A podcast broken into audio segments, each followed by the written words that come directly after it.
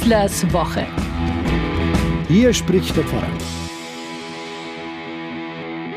Wer hätte das noch geglaubt? Allen Unkenruf und Abgesängen seiner Gegner zum Trotz hat sich die Versammlung des synodalen Weges doch noch zu wegweisenden Reformbeschlüssen durchgerungen. Was auch immer nun Rom, also der Vatikan, damit anfängt, ist im Bausch und Bogen verurteilt oder respektiert. Diese Beschlüsse stehen. Sie sind ein Faktum.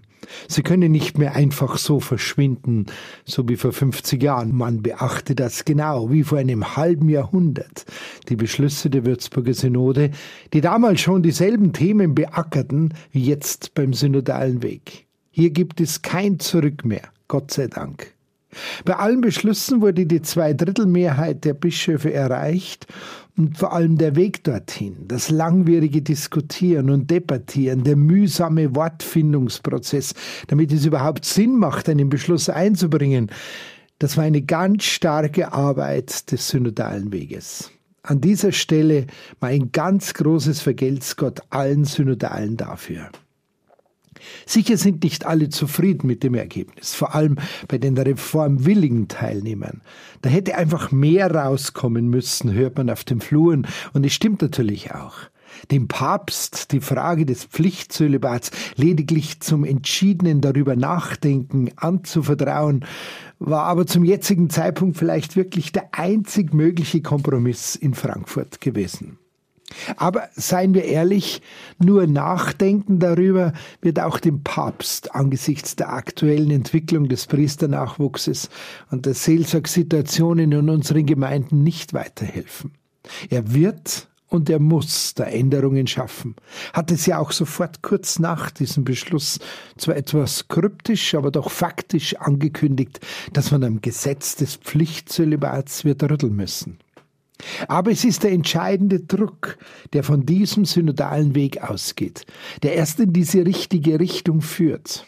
Ebenso verhält es sich mit dem Zugang der Frauen zur Diakonenweihe. Das sind alles Türen, die jetzt zumindest etwas weiter schon aufgetan worden sind. Da kann man schon reinluren und diese Türe wieder knallhart zuschlagen, geht gar nicht mehr. Das ist endgültig vorbei. Am bedeutungsvollsten, weil es den ganzen Bereich der Sexualmoral und Ehepastoral betrifft, ist natürlich der Beschluss der Segnung gleichgeschlechtlicher Paare und die Erlaubnis von Segensfeiern wiederverheiratet geschiedener Paare. Das Papier mit dem Titel Segensfeiern für Paare, die sich lieben, betont eine Weigerung, die Beziehung zweier Menschen zu segnen, die ihre Partnerschaft in Liebe, Verbindlichkeit und Verantwortung zueinander und zu Gott leben wollen, sei unbarmherzig bis diskriminierend. Insbesondere, weil sich dies gnadentheologisch nicht überzeugend begründen lassen würde. Auch für mich persönlich ist dieser Beschluss mit der wichtigste von allen, weil er ja impliziert, dass es zukünftig keine disziplinarischen, ich sage mal, Nachspiele geben wird, wenn man eine solche Schwulensegnung zum Beispiel vornimmt. Wie oft habe ich es angemahnt, dass nicht ich als Privatperson oder als einzelner moderner Pfarrer diese Menschen segnen will, sondern dass ich das im Namen und Auftrag meiner Kirche tun will und jetzt auch kann. Wie oft wurde man dann als Schwulen- oder Homopfarrer beschimpft und dem Ordinariat gemeldet, man hätte etwas strikt Verbotenes getan.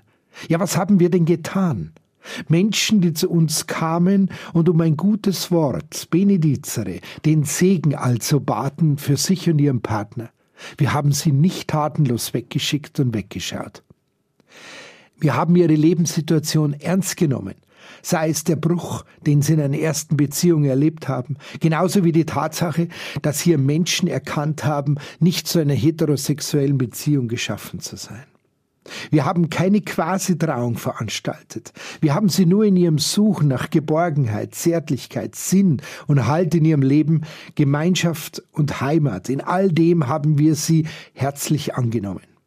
Pastorale Begleitung nennen wir das in der Seelsorge und es ist nichts anderes.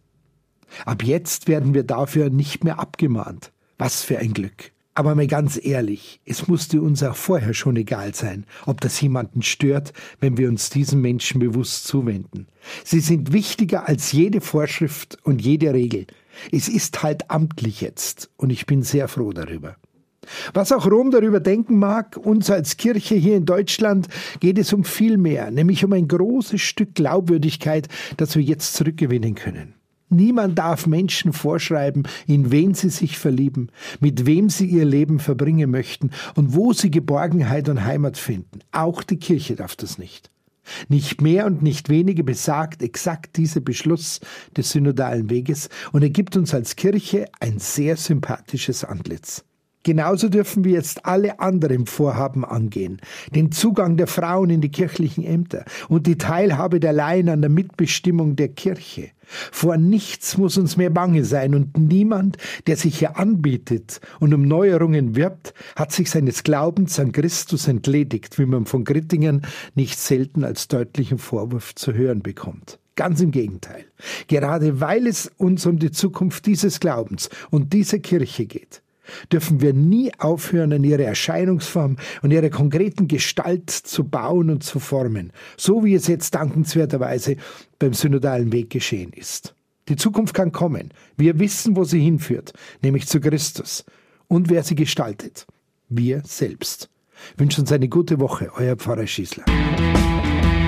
Schießlers Woche, ein Podcast vom katholischen Medienhaus St. Michaelsbund und dem Münchner Kirchenradio.